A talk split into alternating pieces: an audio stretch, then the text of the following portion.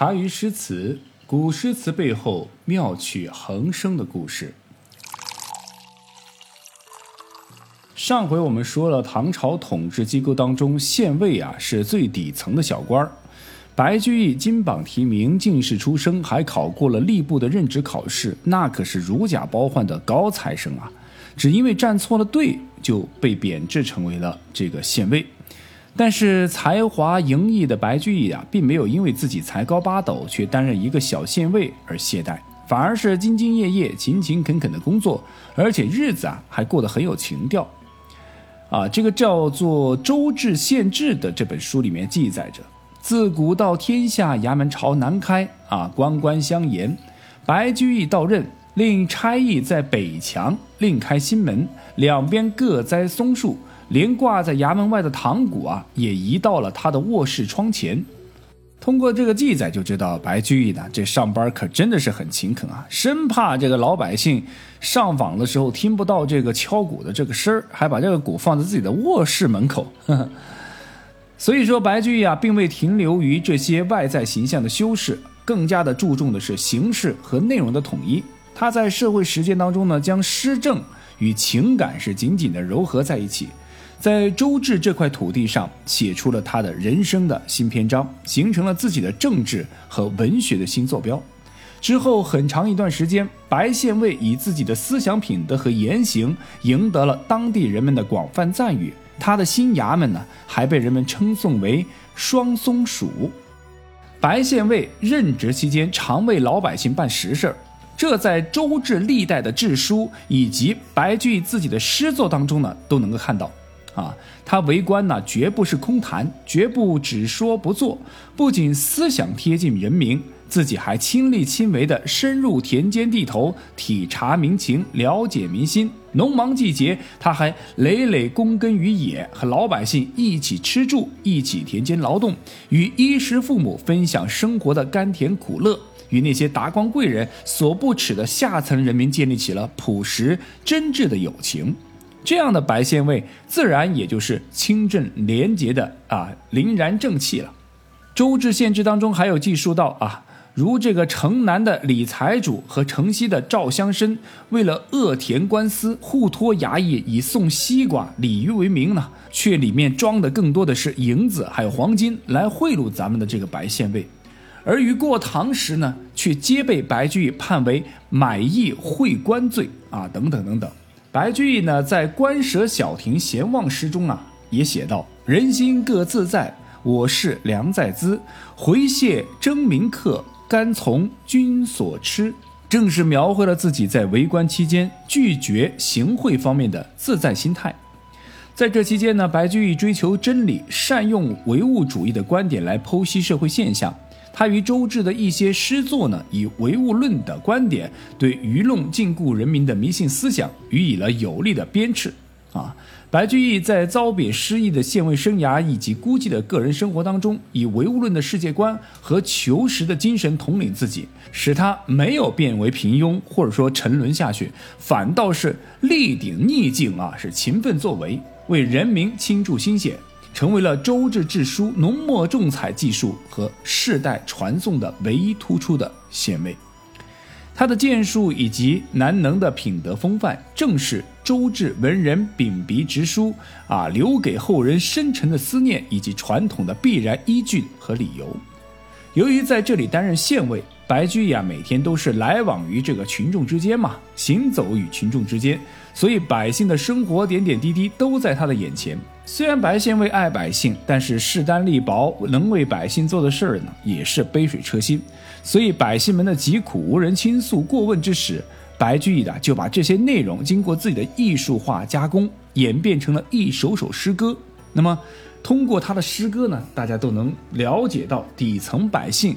到底过的是什么样的日子？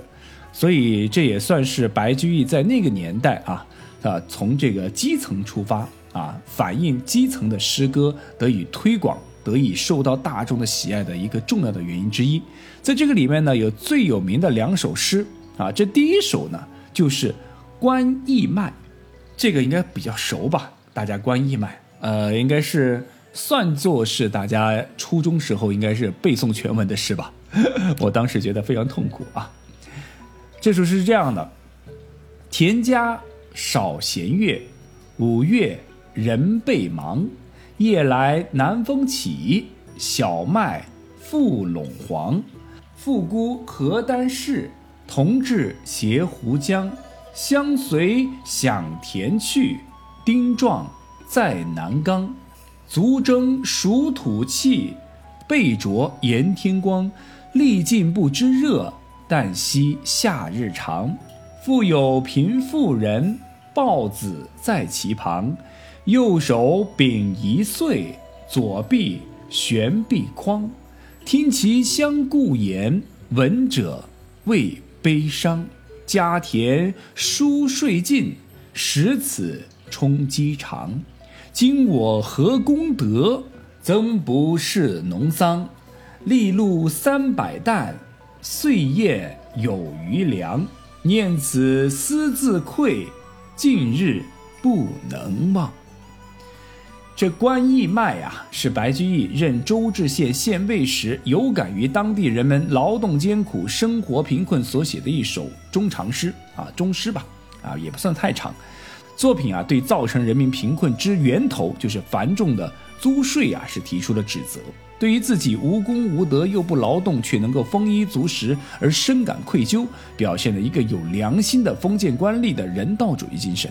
除开作品的中心思想精神以外，仔细的阅读你会发现，白居易就是一个叙事的高手，往往通过不同场景的镜头组合和转化，就能够清晰的勾绘出鲜活的画面。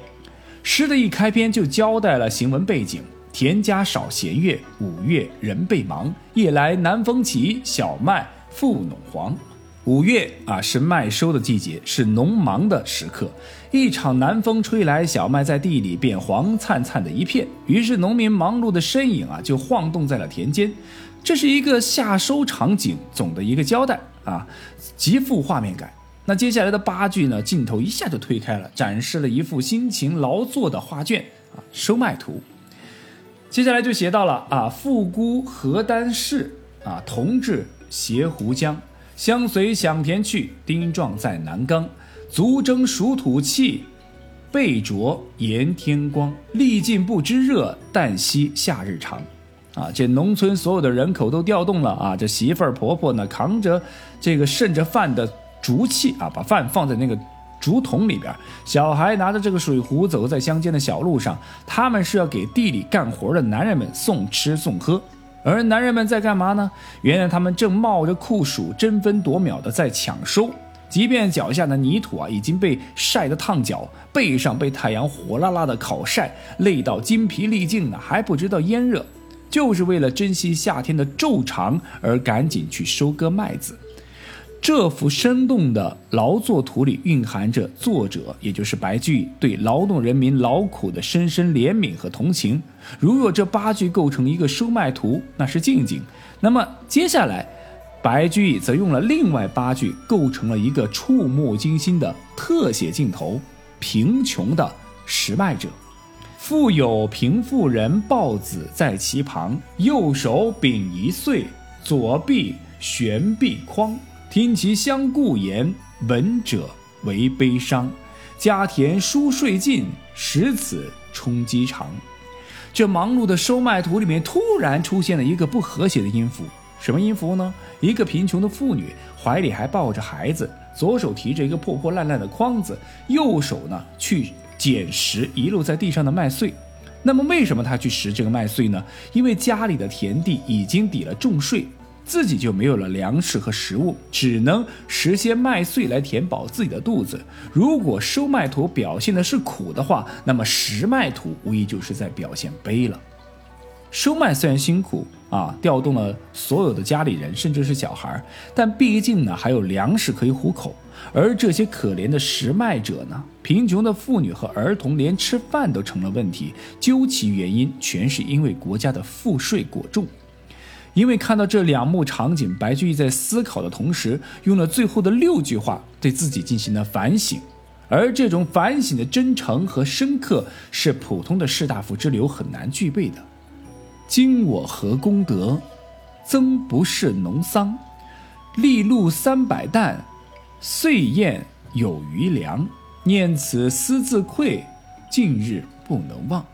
到这里，白居易有一股内疚之情。他的内疚在于自己不干农活却能安享三百担的俸禄，年底呢也不用担心粮食不够。而这在白居易自己看来是非常惭愧的，而在读者看来，这种惭愧就显得很真诚，不是矫情。因为白居易能够冒着酷暑到田间了解民间疾苦，这样的官吏是很少见的。该诗是真的生动地描绘了劳动人民疾苦，更难可贵的是降低自己的身份进行自我反思，这些正是白居易超越其他士大夫诗作的最佳地方之一。当然，这里要提醒一下各位啊，各位小伙伴，这首诗和下一篇我们要讲到的诗句一样，当年也是要全文背诵的。下首诗啊，会比这首叫做《关义脉》的诗更加的叫人熟悉。